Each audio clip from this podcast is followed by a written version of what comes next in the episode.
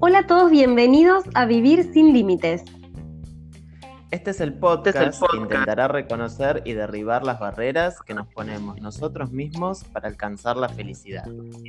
Mi nombre es Ana Barresi, soy coach emprendedora y me encanta abrir debate y hacer muchas, muchas preguntas. Mi nombre es Juanpa Martínez, soy coach, comunicador y estoy siempre listo para ordenar conceptos y organizar ideas. Les damos la bienvenida al episodio número 8, al que llamaremos Vivir sin finales. Ay, qué fuerte el capítulo de hoy, muy importante eh, el tema de vivir sin finales porque, bueno, hoy es el último capítulo, por lo menos de esta primera temporada del podcast de Vivir sin Límites, así que, bueno, vamos a hablar de esto, ¿no? Cómo a veces nos cuestan los finales, los cierres y, y bueno, como era el último capítulo decidimos que era importante conversar, ¿no? ¿Qué nos puedes decir, Juanpa, de los finales? Es un tema súper interesante para, terminar esta temporada, eh, sobre todo porque nosotros siempre solemos relacionar que lo estable y lo permanente es algo bueno, ¿no? Como que tenemos esa creencia muy arraigada en la sociedad de que, de que todo tiene que durar, de que las cosas si son para siempre es lo, es lo mejor que podría pasar. Y en realidad em, hay una frase que, a mí me gusta mucho que dice que, lo único permanente es el cambio, ¿no? Así que todo el tiempo, de alguna manera, estamos transitando finales, aunque no seamos del todo conscientes. Entonces me parece que es un tema que, hay que empezar a, hablar de, de esto, ¿no? Sí, me parece, me reparece. Estaba pensando como en estas frases que usamos muchísimo, no sé, por ejemplo, terminamos la escuela o la universidad y la típica es decir, bueno, que no se corte, que nos sigamos viendo. Eh, ¿Y por qué? Como que tenemos que, siempre queremos como sostener las cosas en el tiempo y a veces está bien que hay cosas que tienen un cierre, ¿no? Que tienen un final porque fueron una etapa de nuestra vida y tenemos que seguir creciendo, ¿no? Tenemos que seguir adelante, pero hay algo que no nos, como que no queremos enfrentarnos con, con, esa, con ese momento al que podríamos llamarle el duelo, ¿no? Porque bueno, cada final, cada cierre que hacemos en nuestra vida requiere un duelo, ¿no? Eh, un duelo eh, sirve para cualquier tipo de cierre. De hecho, tengo una amiga que me dijo una vez, eh, una de las enseñanzas más grandes que me hicieron en la vida, me dijo, la vida es una, sucesión de duelos constantes. Todo el tiempo estamos perdiendo algo y comenzando algo nuevo.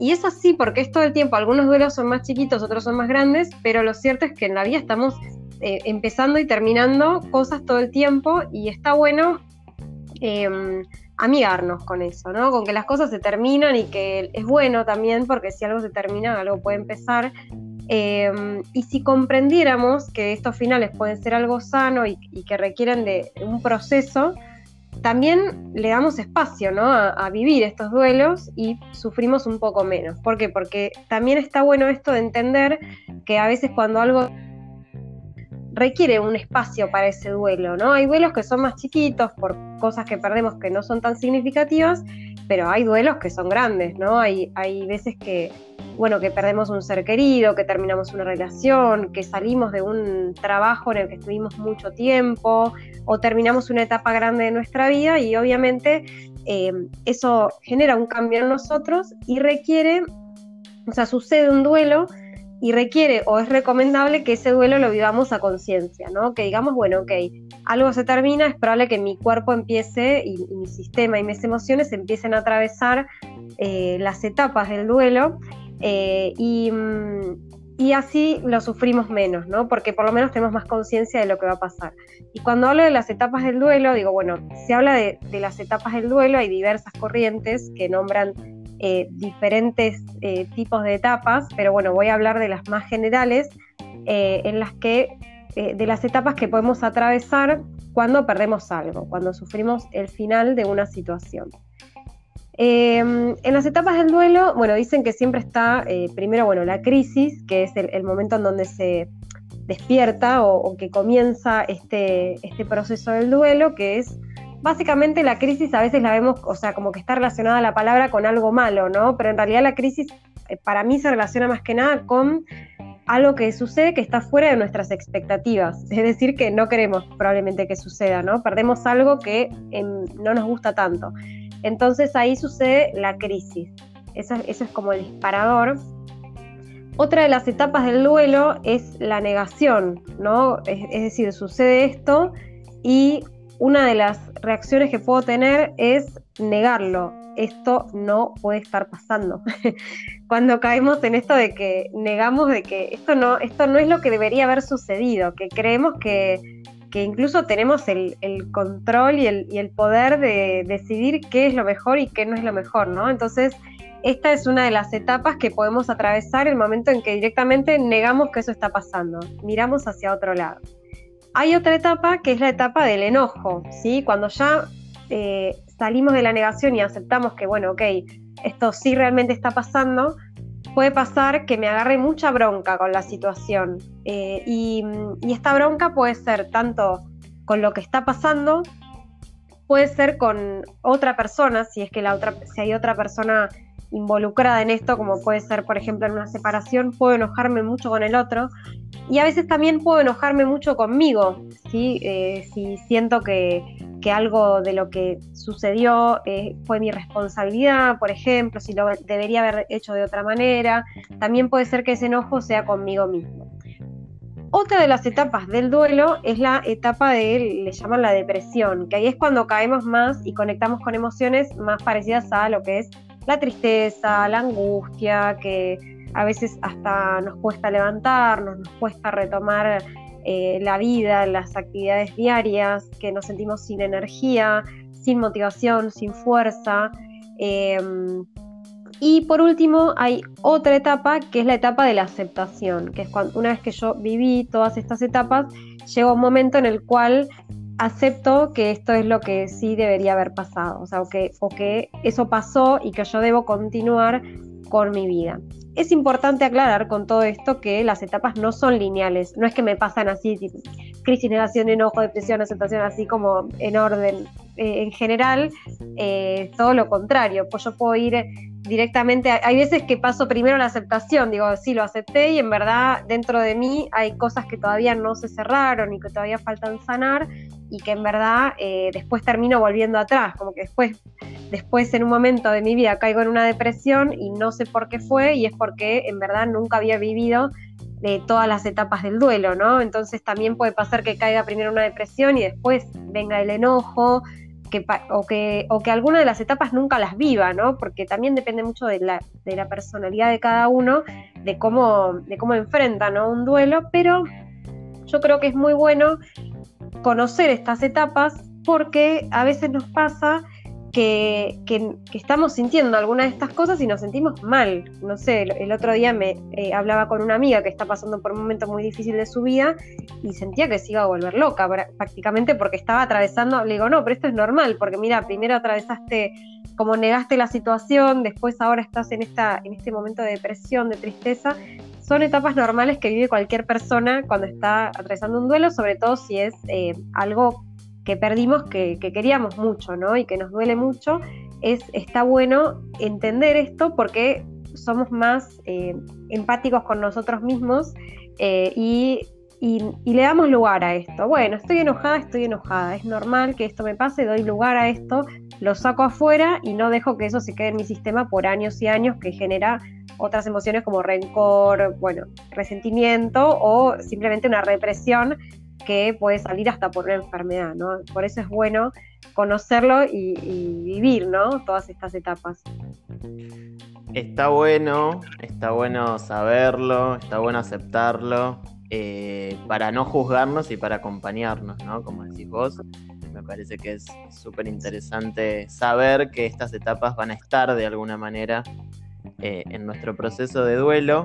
Y si la idea es llegar a la aceptación, ¿no? porque en algún momento está bueno llegar a esa etapa de la aceptación, eh, hay algunas cosas que está bueno tener en cuenta, eh, porque hay cosas que, nos, que pueden favorecer la aceptación y hay cosas que nos pueden impedir llegar a la aceptación. ¿no? A veces la aceptación la tenemos que, que trabajar mucho Y una de las cosas que tenemos que observar eh, con cuidado es esto de el control, ¿no? Una emoción que, llamamos eh, la emoción del control y que tiene que ver con las expectativas que nosotros tenemos, ¿no? El control siempre tiene que ver con eh, nuestra capacidad de generar expectativas, cuando armamos moldes de cómo deberían ser las cosas, ¿no? Entonces después, cuando pasa algo distinto, entramos en esta negación profunda que al principio es natural, de esto no debería ser así, esto no debería estar pasando, esto no es lo que yo imaginé, ¿no? Entramos en esa negación que es normal en un proceso de duelo, pero cuando nos quedamos muy instalados ahí, eh, en esta idea de que, de que, esto no debería estar pasando y, de que, y del control, no nos permitimos fluir con lo que va ocurriendo, ¿no? No nos permitimos eh, soltar estas expectativas y acompañar el cambio, ¿no? Entonces está bueno observar cuando mi mente está muy eh, encerrada en esto del control y de las expectativas y no soy capaz de soltarlo. Eso por un lado. Y hay otra cosa muy interesante que podemos observar, otra emoción que suele aparecer eh, en procesos de cambio y de duelo, que es el tema de la nostalgia, ¿no? La nostalgia tiene que ver mucho con el pasado, eh, tiene que ver con traer recuerdos del pasado y, de alguna manera sentirnos bien con esos recuerdos, de eso se trata la nostalgia que tiene una función positiva, porque en realidad cuando estamos atravesando un proceso de duelo, a veces nos sirve esto de ir a los recuerdos y de acordarme lo bien que la pasé con alguien, eh, los momentos lindos que viví. Eh, eso puede ser muy reconfortante eh, para, para el momento en que estoy atravesando la tristeza del duelo.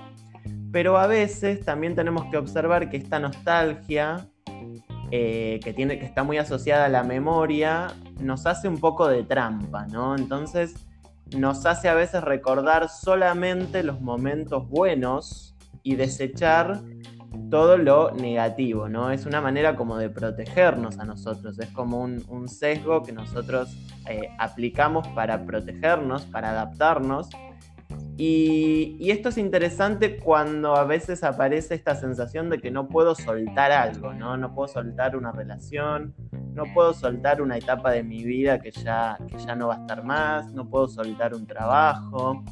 Eh, y eso puede pasar porque esto de la nostalgia nos hace trampa y nos hace pensar que, el tiempo pasado fue mejor, ¿no? Al solo acordarnos lo bueno, a veces eh, caemos en esta falsa creencia de que todo lo pasado fue mejor y que ese futuro no va a ser tan bueno como el pasado, ¿no? Entonces, está bueno observarlo porque eh, reconocer que es una manera tramposa de ver las cosas y que y relativizar, ¿no? Que por ahí el pasado tuvo un montón de cosas buenas y, eso nos, reconforta, pero de alguna manera también eh, hubo cosas que, está bueno cambiar, que, no está bueno aferrarse, ¿no? Porque hubo cosas que también por ahí eh, nos generaron sufrimiento o dolor o no estuvieron tan buenas, entonces también equilibrar eso para darnos cuenta que no siempre el pasado es lo podemos idealizar, sino que también está bueno avanzar hacia el futuro y darle lugar a, eso. Em, y por otro lado, me imaginaba la, Perdón que te interrumpía, pero me imaginaba la típica de que, de que cuando uno idealiza como volver con el ex o, que idealiza volver a, ese trabajo que tenía antes y después por ahí vuelve y no es lo mismo, no es lo que uno creía. Pero es como que, claro, como decías, esto re interesante de que nos recordamos solo la parte buena cuando estamos haciendo el duelo. Está bueno esto tenerlo pegado en la frente, este mensajito, recordarlos. Totalmente, em, totalmente y, poder eh, reconocer cuando una etapa termina y, cuando otra empieza, ¿no? De eso se trata un poco también la, etapa de aceptación de un duelo, se trata, se trata también de transformarnos, ¿no?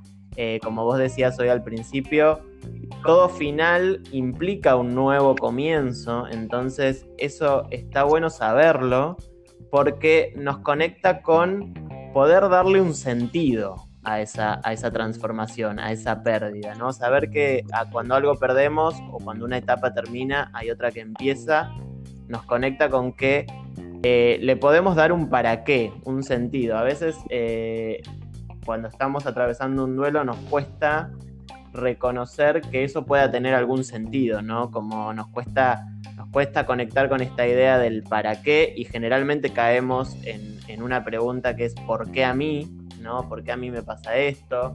¿Por qué ocurre esto? Y el por qué nos lleva a buscar explicaciones que por ahí no tiene tanto, tanta utilidad en ese momento, pero sí nos podemos preguntar para qué, ¿no? ¿Qué sentido le quiero dar a esta nueva etapa de mi vida? Sabiendo que algo dejo atrás o que algo se perdió, pero algo nuevo empieza, poder darle un propósito, poder darle un para qué, para qué quiero aprovechar esta nueva etapa de mi vida eh, en quién me quiero convertir, qué cosas nuevas quiero aprender o, qué cosas nuevas quiero desarrollar, ¿no?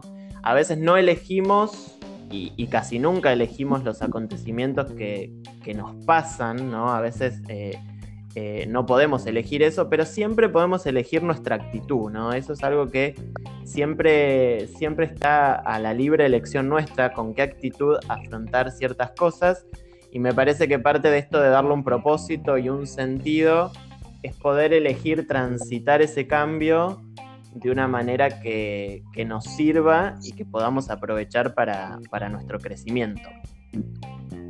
Me encanta, sí, me encanta eso de, resignificar y, y, de buscarle un propósito, un para qué a todo, de cambiar la pregunta, ¿no? ¿Por qué y para qué suenan muy parecidas, pero nos llevan por caminos muy distintos? Y hacer ese pequeño cambio en esa palabrita nos hace, incluso nos afecta en las emociones. Así que bueno, me encantó eso. ¿Te parece que demos algunos tips para, para atravesar estos finales de una mejor forma? Dale, vamos con eso.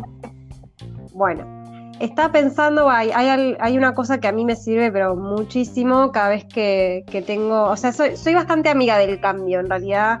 Eh, esto que decías por ahí, que todos tendemos a la permanencia de las cosas, a mí a veces me costó más la permanencia que, el cambio, pero bueno, obviamente que también viví duelos y finales que, como todo el mundo fueron dolorosos o difíciles, y algo que me parece que sirve mucho es esto de generar como cierres reales, ¿no? Como, como rituales, como algo que, eh, que me ayude a mí a, digamos, a nivel energético, a nivel emocional, a realmente cerrar la situación, ¿sí? Entonces, eh, algún ritual, puedo escribir una, no sé, una carta, eh, para, todo para mí, ¿eh? no es que la tengo que escribir a alguien, una carta de cierre para este momento de mi vida, puedo quemar algo, puedo quemar algo que, que represente esa etapa de mi vida y, ahí yo simbólicamente le estoy dando como un cierre.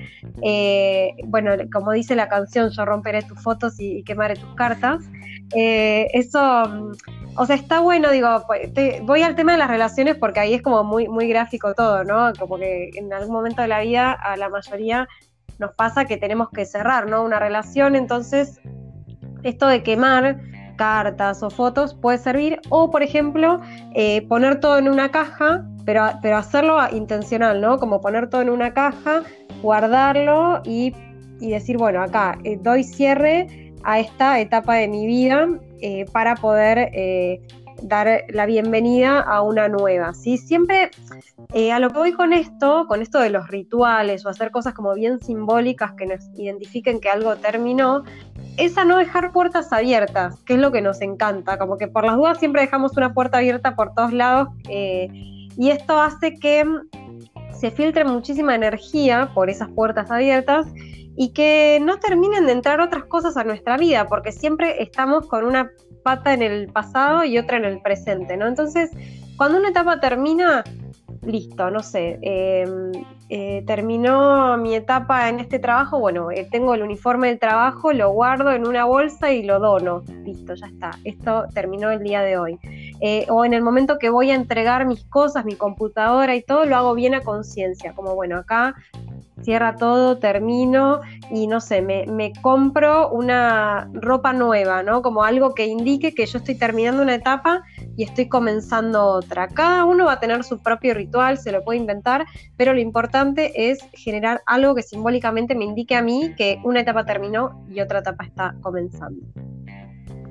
Buenísimo. Em, tu, consejo tenía que ver con, generar cierres reales y el mío va a tener que ver con generar buenos cierres, ¿no? Porque a veces eh, nos es más fácil cerrar cuando, cuando estamos enojados, ¿no? Entonces, esto de, estar enojado como para que me dé la energía de, de poder decir basta a esto y cerrarlo, puede ser una opción, pero a veces cuando quedamos enojados con una situación del pasado, eh, seguimos de alguna manera presos de esa situación, ¿no? Es como que de alguna manera dejamos abierto y cada vez que me acuerdo de esa etapa o de esa persona me vuelvo a enojar, entonces eh, no está bueno a veces generar cierres desde ese lugar, entonces para generar buenos cierres está, eh, está interesante esto de agradecer, ¿no? A veces el, agradecimiento, el poder rescatar eh, aprendizaje, ¿no? De cada etapa de mi vida, me conecta con,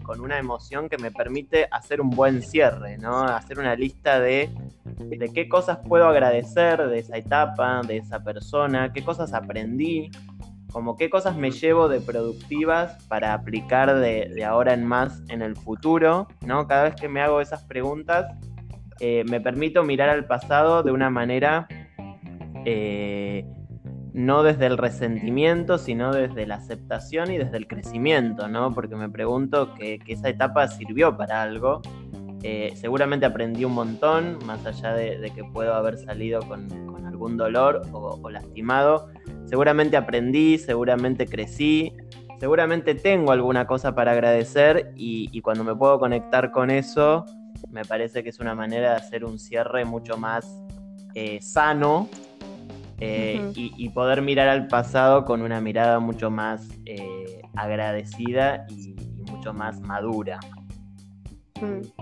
Sí, me encanta eso, se, se súper complementa con lo otro y un, poco como para cerrar y relacionado con esto que decías, es esto de que reconocer que si algo nos está doliendo, que, si una pérdida realmente nos afecta, es porque vivimos algo bueno.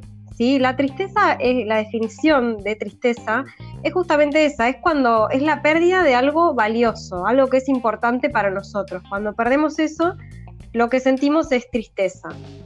Eh, y esto es un proceso que es natural y que está bueno poder ver que, si lo sentimos es porque hubo algo que realmente nos gustó, algo que realmente nos dio mucha satisfacción.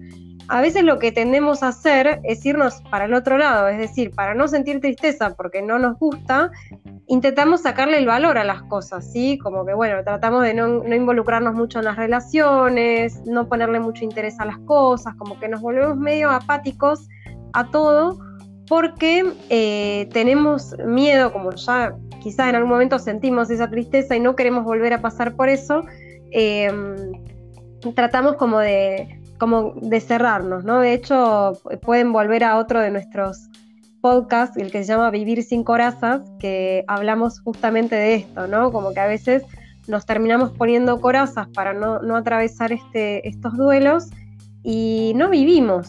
Ese es el problema. Que la vida es un poco esto, es un duelo constante, es un ciclo constante, es un morir y renacer. Y si nosotros lo empezamos a ver de esta manera, eh, también nos alivia un poco porque sabemos que, bueno, ok, va a haber un duelo, puede haber un morir, pero eso siempre me va a dar lugar a algo nuevo, algo bueno, algo que quizás sea hasta mejor de lo que me puedo imaginar, ¿verdad? Así que eh, también eh, reconocer esto, ¿no? Como, bueno, sí, me, duele, estoy cerrando, eh, realmente quiero darle un espacio a este duelo, pero, pero voy a reconocer que es porque, porque viví algo bueno, porque viví algo que, que fue muy lindo y que es digno de agradecer, ¿verdad?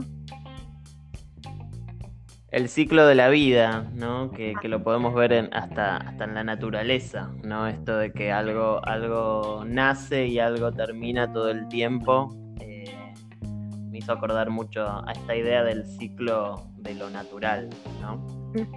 Exacto. Sí, la naturaleza nos enseña un montón. Así que, bueno, ahora, ahora me siento que me va a costar cerrar este capítulo porque es el último de esta, de esta temporada, pero bueno, voy a agradecer tenemos que transitar ahora el duelo, hacer un ritual para que esto se, termine y se termine bien. Pero bueno, como, como hablamos de esto de siempre sentir gratitud, queremos agradecerlos por habernos acompañado en esta primera temporada de, de Vivir sin Límites. Esperamos que les hayan gustado estos capítulos y específicamente el día de hoy, que los ayude a vivir finales de una mejor manera. Y siempre saben que si les gustó y lo disfrutaron como nosotros, eh, los invitamos a compartirlo con alguien, algún amigo, alguna amiga que de repente esté atravesando un final y necesite escuchar este podcast el día de hoy. Y también rescatar que si siempre está bueno rescatar aprendizajes, nosotros aprendimos un montón en esta primera temporada del podcast y esperamos que ustedes también hayan aprendido un montón con nosotros. Y si quieren saber más de nuestro trabajo y seguir en contacto, pueden encontrarnos en nuestras redes sociales. Mi nombre es Ana Barresi y me encuentran en Instagram como arroba almasinquietas.ok. Mi nombre es Juanpa Martínez, me encuentran en Instagram como arroba Juanpa Martínez-coaching. Esperamos encontrarlos pronto en, algún nuevo proyecto y, y agradecerles siempre haber estado ahí con nosotros. Un abrazo y muchas gracias.